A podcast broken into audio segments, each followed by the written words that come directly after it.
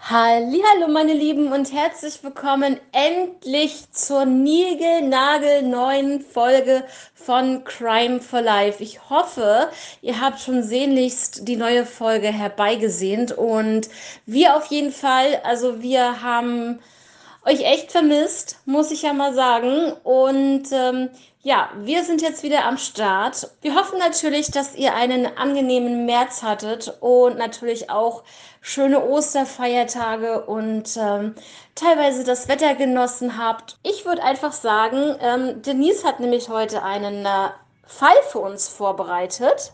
Und deswegen würde ich einfach mal jetzt an Denise abgeben. Ich bin auf jeden Fall sehr gespannt, ihr sicherlich auch.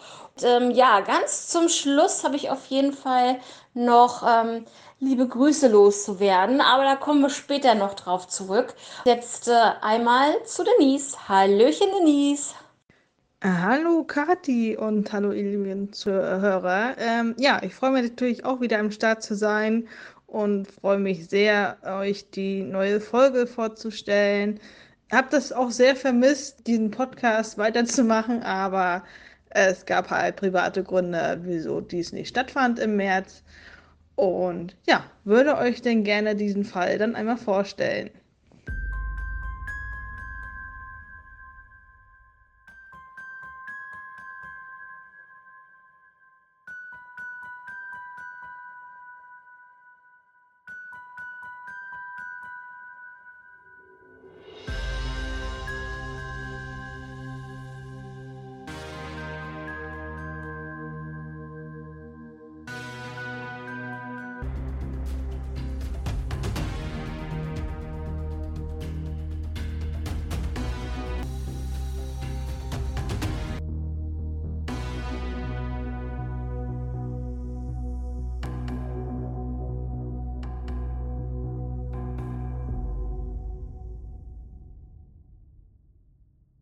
Ja, hier handelt sich das um den Titel Die lange Suche nach den Havelrippe. Vielleicht kommt euch das so ein bisschen bekannt vor. Wir sind im Jahre 1994. Dieser Fall war auch bei Y äh, vorgestellt worden und wir sind im Hohen Neuen Dorf. Hier geht es heute um die Dana F. Ja, am 25. Juni 1994 ist der erste heiße Tag des Jahres. Ja, die Ostseeregion bereitet sich auf einen Besucheransturm vor. Hochjork bringe die Menschen hier damals zum Schwitzen, hieß es damals. Und ja, in Berlin und Brandenburg kletterte das Thermometer auf 30 Grad hoch. Ja, die Hitze führt hier auf dem Berliner Ring zu gefährlichen Fahrbahnaufwerfungen, so dass Teile der Autobahn auch hier damals gesperrt wurden. Ja, in der Hauptstadt verabschieden sich rund 1500 Soldaten der Berliner Brigade der russischen Streitkräfte bei strahlendem Sonnenschein mit einer Militärparade aus. Damals schauten hier 40.000 Menschen zu. Doch äh, zu dieser heißen Zeit gingen natürlich die meisten Berliner zum Badesee. Auch der Oder-Havel-Kanal ist am Nachmittag diesen Tages mit Sportbooten und Motorbooten gut befahren in der Höhe des Kilometers 19,5, der zwischen den Ortschaften Hohenneuendorf und Borgsdorf liegt, ist ein Radler unterwegs. Und jetzt wird es etwas, etwas interessanter. Kurz vor 16 Uhr sieht er etwas in der Mitte des Kanals treiben. Neugierig nähert er sich, doch als er erkannt, was vor seinen Bug seines äh, Bootes im Wasser schwimmt, dreht er entsetzt um und steuert mit rasanter Schlagzahl den Ufer entgegen. Ja, er vermutet hier, dass er eine weibliche Brust erkannt hat.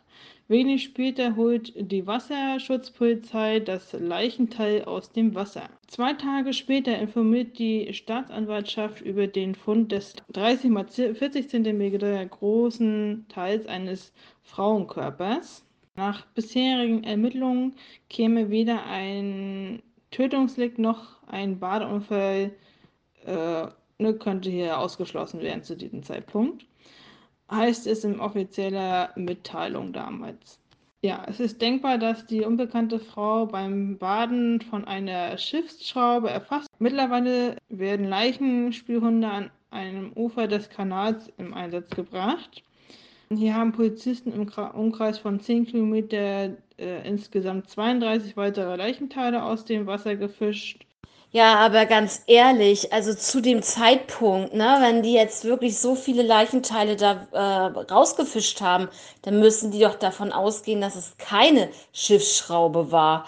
Also ähm, ich glaube nicht, dass eine Schiffsschraube so, ähm, einen, einen menschlichen Körper so, ich sage jetzt mal, zerteilt, dass es in so viel, so viele Teile zerstreut wird. Also kann ich mir jetzt nicht vorstellen.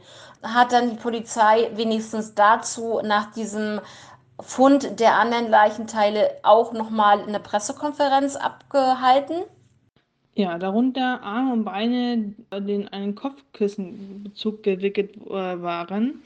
Auch der Kopf der unbekannten Toten mit kastanienbraunen, schulterlangen Haaren, die zu einem Knoten gebunden sind.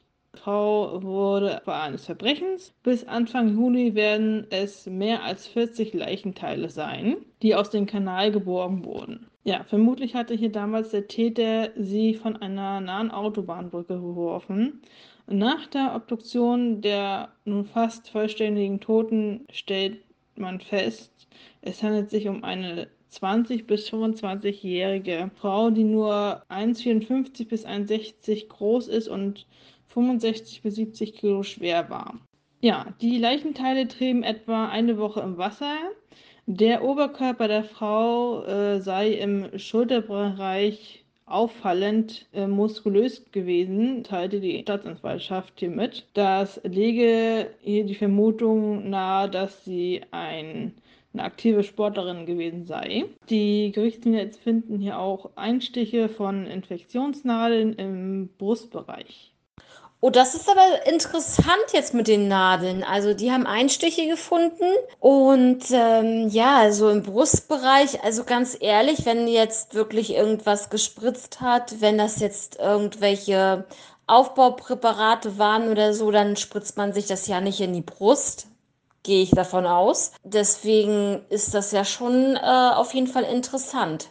Ja, bei der toxischen Untersuchung werden Beruhigungsmittel und Narkotika gefunden, vor allem wegen der Namen hinter dem Ohr der Toten, die von einer kosmetischen Operation stammen. Hoffen die Fahnder, die Tote schnell identifizieren zu können. Beim Bundeskriminalamt werden die Fingerabdrücke der Toten abgeglichen. Ja, auf jeden Fall. Lass dich überraschen. Es geht noch weiter. Ja, es gibt eine Vermisstenanzeige in Berlin. Äh, Deutschland und Europa äh, wird hier durchforstet. Alle Spuren führen leider aber ins Nichts. Die Staatsanwaltschaft setzt die Belohnung von 10.000 Mark damals aus. Vier Monate vergehen, ohne dass die Fahnder weiterkommen. Dann gehen die Ermittlungen einen Schritt voran. Ende Oktober wird der Fall der zerstückelten Frau bei Y ausgestrahlt.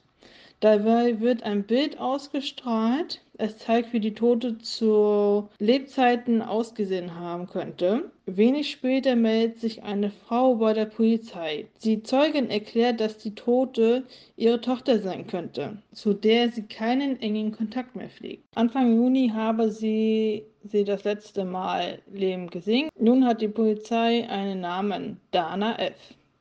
Die 23-Jährige lebte in äh, Morabit, war drogenabhängig und arbeitete in Rotlichtmilieu. Ja, Denise und liebe Zuhörer, wenn wir alle Aktenzeichen XY nicht hätten, ne, also ähm, da kommt so einiges ans Licht und finde ich auf jeden Fall gut, dass sie jetzt identifiziert wurde, weil nur so kommt man dann auf die Spur der Täter. Das wissen wir ja alle. Ja, deswegen ist sie für die Polizei keine Unbekannte. Ihre Fingerabdrücke liegen auch vor. Ein normaliger Abgleich beim Bundeskriminalamt bringt Gewissheit damals. Die Fingerabdrücke der Toten stimmen mit Dana F. überein. Was ich aber nicht nachvollziehen kann, wenn der Mörder von Dana sie umgebracht hat und äh, nicht wollte, dass sie identifiziert wird, warum hat er dann überhaupt die, ähm, ja, die Hände mit in das Wasser geworfen oder beziehungsweise, du hattest, glaube ich, auch erwähnt, die Arme waren es komplett. Ja, dann hätte ich das doch irgendwie anderweitig äh, entsorgt. Also ähm, da muss er doch davon ausgehen, dass sie identifiziert wird eines Tages. Das äh, hm, verstehe ich gerade nicht, aber ähm, ja, da wirst du mir vielleicht noch was zu sagen können. Ja, bin gespannt. Oh ja, das stimmt. Ich habe es gestern Abend selber wieder geguckt. Es kam ja gestern Abend wieder im Fernsehen und es wurden einige Fälle auch wieder aufgelöst durch die Sendung. Und äh, ich finde es einfach gut, dass diese Sendung überhaupt existiert, dass man halt auch äh, so an die Leute auch rankommt, die eventuell was mitbekommen haben zu den Tatzeiten. Ja, also auf den Mörder kommen und auch zum Schluss drauf zu sprechen. Also da, da war ich ja sowieso so ein bisschen entsetzt, äh, was der Typ alles äh, schon verbrochen hat. Ne? Das glaubst du nicht ehrlich. Und sich da so rauszureden. Äh, ja, auf jeden Fall wird es noch interessa interessant bei diesem Fall. Ja, die Ermittler hatten hier damals nicht beachtet, dass durch die lange Liegezeit im Wasser die Abdrücke größer geworden waren äh, von den Fingern. Und ja, Dana F. hatte vor ihrem Tod als Prostituierte, sorry, auf den Straßenstrich in der Kurfürstenstraße damals gearbeitet. Die Ermittlungen ergeben keine Spur zum Mörder von Dana F. Sie kamen auch noch nicht einmal ähm, an den Tatort, wo es damals geschehen ist. Ja, zwei Jahre vergehen, dann kommt äh, die Mordkommission durch einen Zufall zur Hilfe. Die Polizei in Stuttgart erhält ein schreckliches Video. Es zeigt, wie eine Frau vergewaltigt und zerstückelt wird. Bei der Frau handelt es sich um Dana F. Das Band wird Anfang Juni 1996 nach Berlin geschickt. Nun sind sich die Berliner Fahnder sicher, den Fall doch noch aufklären zu können. Oh mein Gott, wie krass ist das denn? Der hat das aufgenommen, wie er sie da vergewaltigt hat und dann umgebracht hat und zerstückelt hat. Wie krass ist das denn? Und dann möchte ich gerne wissen, von wem sie das Band dann bekommen haben. Von dem Mörder selber oder von einem Mitwisser? Also jetzt wird's, äh, jetzt wird's aber sehr interessant. Da bin ich jetzt mal echt gespannt, was du mir da noch weiter erzählst. Ja, die Videoaufnahme stammt aus dem Besitz eines deutschen Arztes, der im März 1996 im brasilianischen Salvador de Bahia wegen schwerer Sexualdelikte und äh, Folter an Frauen festgenommen wurde. Ja, dieser Fall bleibt sehr spannend. Also, mir hat manchmal echt die Sprache verschlagen, wo ich das gelesen habe. Ja, von denen es zunächst heißt, er hat in den südamerikanischen Land vier Frauen ermordet. Der Name ist Gerd Wenzinger. Vielleicht sagt euch der Name so ein bisschen was. Die Berliner Ermittler finden nun auch den Tatort an denen die 23-jährige Dana F. zu Tode kam. Ein Grundstück in Schönlinder Weg in Karo. Dort werden zahlreiche Beweise sichergestellt. Unter anderem soll sich im Haus auch eine Hängematte befunden haben, auf der offenbar Frauen gefoltert wurden. Aber eine Frage habe ich jetzt noch. Wie sind die denn auf diesen Tatort bzw. auf dieses Haus aufmerksam geworden? War denn da irgendwie ähm, zu dem Video äh, speziell gesagt worden, irgendwie ein Schreiben, ja, an dem und der Ad bei der Adresse ist das passiert, bei dem und dem Haus? Oder wie äh, sind die jetzt genau speziell auf ähm, dieses Haus gestoßen? Ja, damit ihr so ein bisschen ein bildliches Bild habt. ähm, ja, das Anwesen war damals äh, 812 Quadratmeter groß mit einer Art äh, Fachwerkhäuschen und einem Holzbau als Nebengelass hatte ähm, hier Wetzinger 1991 das äh, Haus gekauft, als er von Stuttgart nach Berlin zog. Oder sollte man besser sagen, vielleicht floh. Naja, dadurch, dass sie diese Gerd Wenzinger ja einen Wohnsitz, ja, Ort hier hat, äh, ne, in Berlin, äh, dadurch sind sie halt darauf aufmerksam geworden, haben da natürlich ähm, das Haus erstmal untersucht und denke ich mal, dadurch kamen sie dann halt an diesen Tatort. Ne, wenn sie den Arzt da untersucht haben, quasi, ne, seinen Umkreis, äh, wo er wohnt und so weiter, denke ich mal, darauf sind sie dann halt gestoßen, ja. Ja, der Mediziner hatte in Baden-Württemberg einen guten Ruf. Er spielte damals Geige, malte und war halt oft im Urlaub in Brasilien. Anfang 1990 wurde ihm die Zulassung entzogen. Ja, jahrelang hatte er in seiner Privatpraxis in Feuerbach bei Stuttgart seine Patienten heimlich nackt gefilmt. Und es wird noch interessanter. Ja, bei der Durchsuchung der Praxis wurden 386 Videofilme mit heimlich gedrehten Aufnahmen beschlagnahmt. Das muss man sich mal reinziehen. 386 Frauen wurden hier damals gefilmt. Ja, neben dem Entzug der Approbation, das heißt äh, nach dem Entzug äh, seiner Zulassung als Arzt, musste sich Wetzinger damals auch vor dem Amtsgericht verantworten. Er erhielt äh, einen Strafbefehl. Ähm, ja, finde ich einfach nur lächerlich sowas. Ja, die Stuttgarter Zeitung betitelte damals äh, Dr. Porno kommt mit 6000 Mark Geldstrafe davon. So hieß es damals in der Zeitung. Ja, in Berlin gehen die Ermittler davon aus, den von den Medien bekannten Havelripper gefunden zu haben. Unter den Aktenzeichen 353 GS 1874-96 erlässt ein Richter in Berlin am 12. Juni 1996 Haftbefehl gegen den Südamerikaner in Haft sitzenden Mediziner. Darin wird der Arzt beschuldigt, am 23. und 24. Juni 1994 einen Menschen zur Befriedigung seines Geschlechtstriebes tötet zu haben. Danach soll Wenzinger am 23. Juni 1994 Dana F. in Kurfürsten, in der Kurfürstenstraße getroffen zu haben. In seinem Haus in Karo soll er sie mit einer Überdosis Betäubungsmittel beigebracht haben, woran sie alsbald auch starb. Anschließend habe er äh, die Leiche der Frau sexuell missbraucht und habe dann, dann denke ich mal, auch diese Zerstückelung vorgenommen. Genau. Schließlich zerstückelte er sie und warf sie in den Oder-Havel-Kanal. So heißt es halt in den Haftbefehl. Und äh, sag mal, äh, weißt du zufällig, wie alt er zu dem Zeitpunkt äh, 1994 gewesen ist? Ja, vor allem die Videoaufnahmen, die Wetzinger selbst gemacht habe, und der Maurer die dringenden Tatverdacht. Die Staatsanwaltschaft beantragt die Auslieferung nach Deutschland.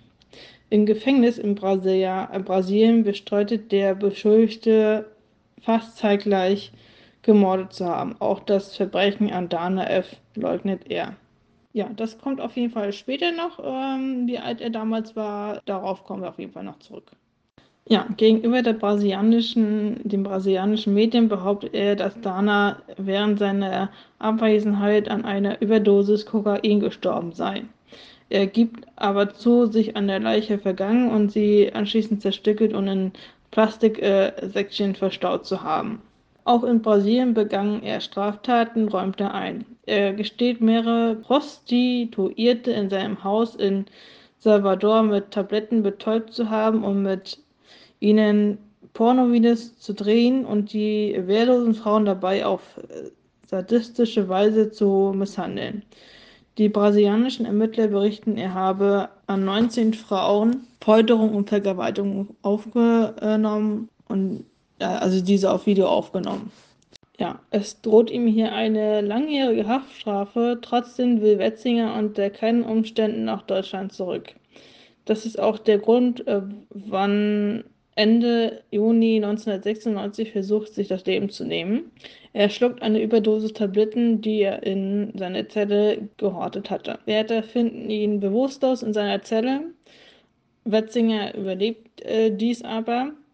Um seiner Auslieferung zuvorzukommen, will er eines seiner mutmaßlichen Opfer, das ihn letztendlich entlastet hat, ihn in Südamerika heiraten. Doch seine Bemühungen sind äh, vergebens. Am 12. Juni stimmt der oberste Gerichtshof Brasilien den der deutschen Auslieferungsantrag zu. Wetzinger wird der Beschluss zugestellt, doch der Arzt kommt äh, seiner Rückkehr nach Deutschland zuvor. Vier Tage nach der Entscheidung der obersten Richter erhängt sich der 54-Jährige mit einem Bettlaken im Fenstergitter seiner Zelle. Ich habe es beinahe befürchtet, dass er sich dem Ganzen entzogen hat. Äh, irgendwie hatte ich das so im Gefühl. Und das finde ich immer so schrecklich, dass die, weißt du, ähm, die begehen, ich weiß jetzt, die Täter allgemein begehen solche schrecklichen Gräueltaten und haben dann noch nicht mal einen Arsch in der Hose und dazu zu stehen und ähm, dafür gerade zu stehen und dafür dann in den Knast zu gehen und ja, lebenslänglich oder Todesstrafe oder sonst irgendwas, ja. Ich äh, finde es ungeheuerlich, dass äh, es auch zur damaligen Zeit es möglich war, sich in der Zelle zu erhängen. Ja, ich verstehe schon, Bettlaken, ja, kann man sich vorstellen. Ähm, aber ich meine, heutzutage gibt es das auch oder nicht? Also, die werden ja auch ein normales Bettlaken haben. Und dann kommen wir auch schon zum Schluss äh, des Falls. Ähm, ja. Zum Schluss äh, schreibt Wetzinger noch einen Abschiedsbrief, äh, den er auf äh, liniertem Papier in altdeutscher Schrift in seiner, an seine Schwester verfasst. Ja, in diesem Brief schreibt er, das lese ich euch sonst ein bisschen einmal vor, er schreibt da auch so ein bisschen wehleidig. Und ja, ja, da muss man sagen, ähm, viele Täter sind wehleidig. Viele Täter ähm, zählen sich oder sehen sich als Opfer von irgendetwas, von anderen Personen ähm, und sehen das äh, ja auch gar nicht ein, dass sie was Falsches gemacht haben. Also es ist äh, ja sehr, sehr schwierig mit solchen Menschen ja dahinter zu blicken und ja, ihre Gedankengänge das, was dahinter steckt, zu verstehen. Also es ist, äh, sind, äh, für mich sind solche Täter auch Psychopathen, also psychisch, nicht nur psychisch labil, wie man so schön sagt, sondern auch wirklich ähm, richtig Psychos. Ähm, ja, anders ähm, geht das nicht. Aber ich finde es immer ganz furchtbar, wenn ja, wenn die dann, die Täter dann immer sagen, ähm, ja, ich wurde als Kind, ähm, ja, mir ist das und das passiert oder jenes. Ich finde es einfach, ähm, ja, das ist trotzdem keine Berechtigung, so, so auszuflippen eigentlich und äh, solche Taten zu begehen. Also ich meine, das haben wir nicht das erste Mal und das wird auch nicht das letzte Mal sein, dass wir solche Täter haben. Und ich finde es halt nur schlimm, dass die Täter dann immer, ja, ja, ich sag mal jetzt, ich sag's so wie es ist, rumheulen ähm, und sagen, ja, natürlich, mir wurde das und das in der Kindheit angetan, jetzt tue ich das anderen Menschen an. Aber was haben andere Menschen damit zu tun? So viel Leid ist über die äh, ist über Kinder gekommen. Ich sag jetzt einfach mal Kinder allgemein in den ganzen Jahren, in den ganzen Jahrzehnten jetzt.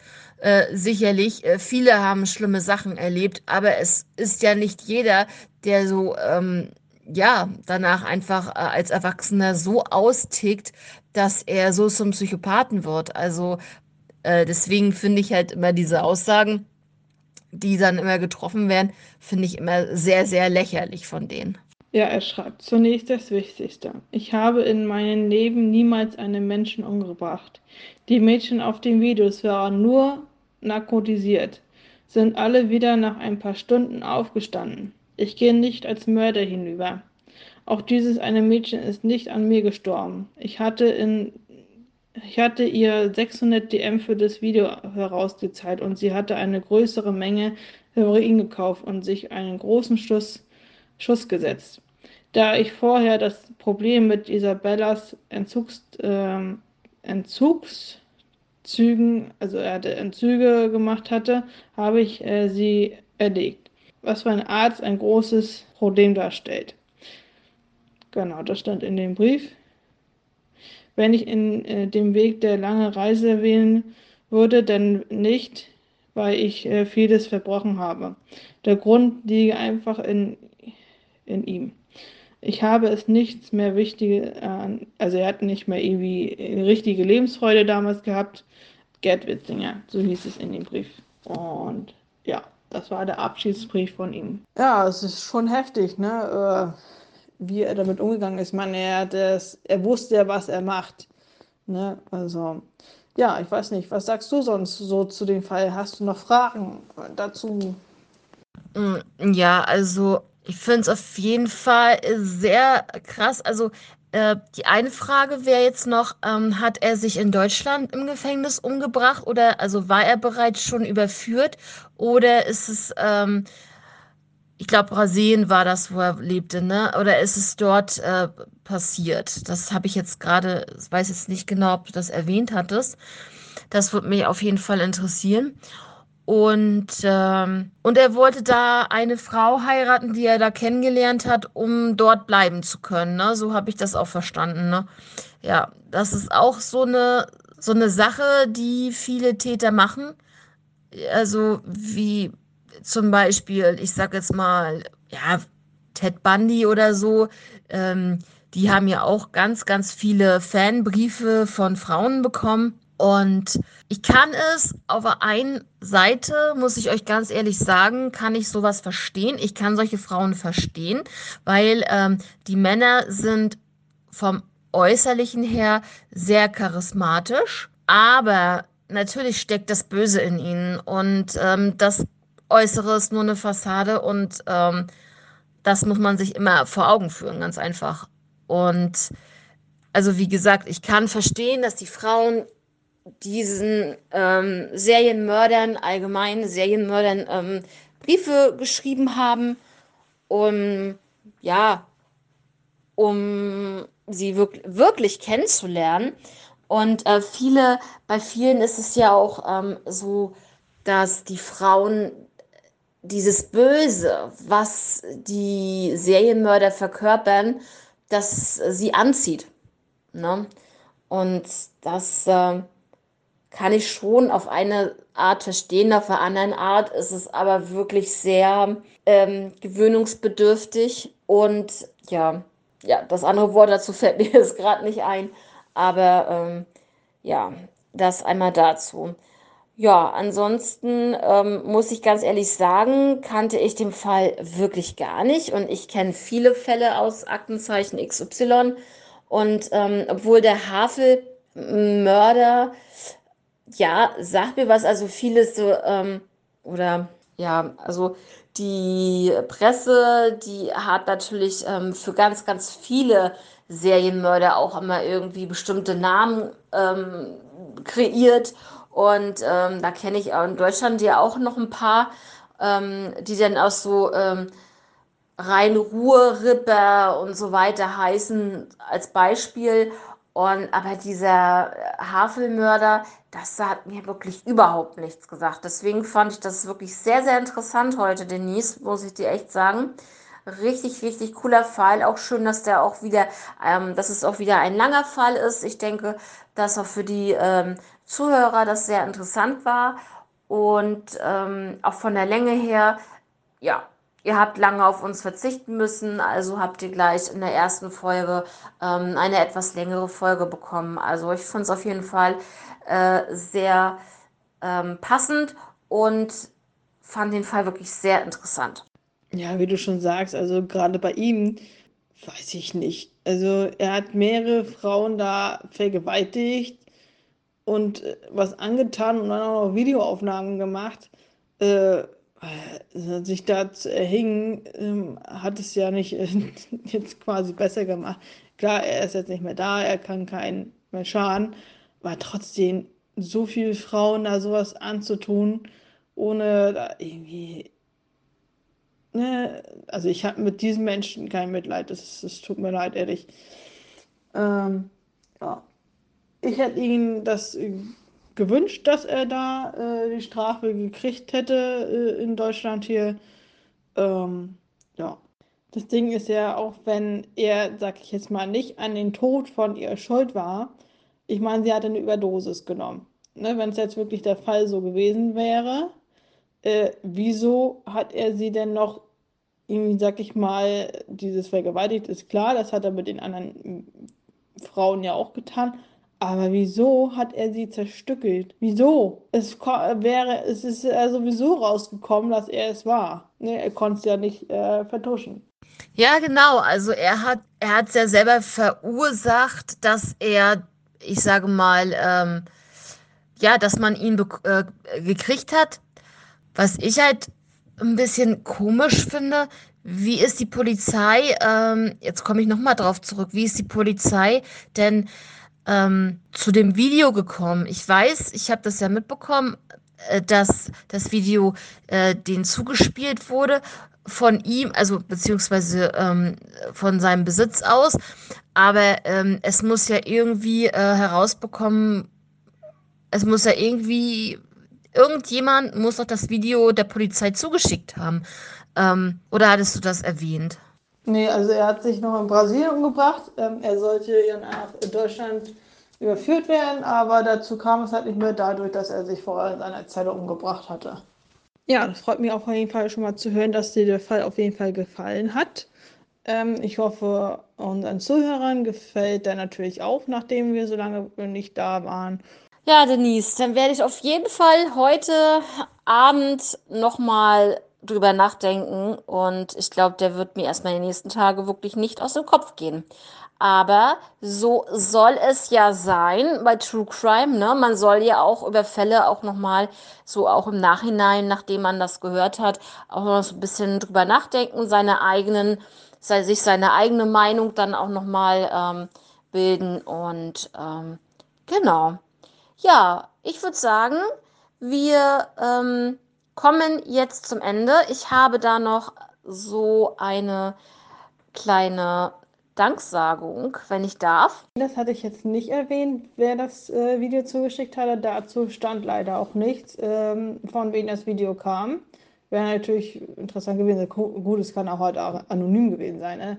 Dann kannst du es halt nicht äh, wirklich äh, nachverfolgen, von wem es kam. Äh, ja, ist natürlich ein bisschen schade. Wäre natürlich auch interessant gewesen. Genau, also Leute, also erstmal vielen, vielen Dank für die ganzen Aufrufe. Also wir sind wirklich geschockt eigentlich, denn unsere letzte Folge, der Fall von Chris Kremers und Lisanne Frons, der ähm, letzte Fall von uns, auf der Liste. Der hat jetzt mittlerweile schon über 7400 Aufrufe. Das ist echt der Wahnsinn. Also ähm, das wurde richtig hoch gepusht und äh, da freuen wir uns natürlich sehr. Auch gerade der Fall, der hat das natürlich auch verdient, ähm, gehört zu werden. Und ähm, ja, da erstmal vielen Dank.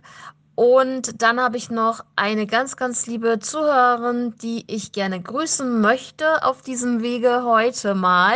Und zwar die liebe Christiane. Christiane, wenn du das hörst, wir freuen uns sehr, dass du uns ähm, zuhörst und supportest. Und ähm, ja, die liebe Christiane hat uns nämlich geschrieben über Instagram, über Crime for Life.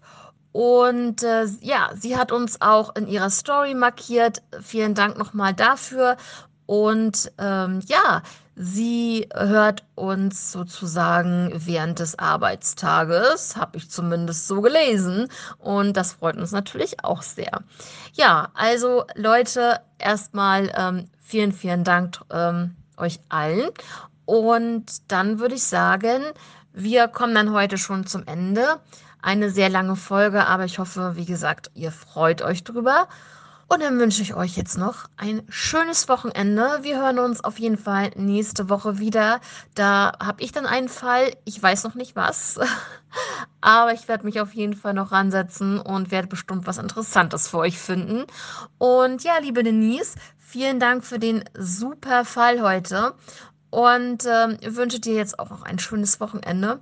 Und ja, Leute, passt alle auf euch auf, macht es gut und bleibt gesund. Also, bis dann. Ciao. Ja, vielen Dank äh, für das Schlusswort. Ähm, freue mich natürlich sehr über die Dame, die uns da sehr gerne zuhört und nebenbei bei der Arbeit unseren Podcast hört. Es freut mich natürlich äh, sehr und wünsche euch natürlich auch ein schönes Wochenende und wir hören uns dann nächste Woche wieder. Bis dann!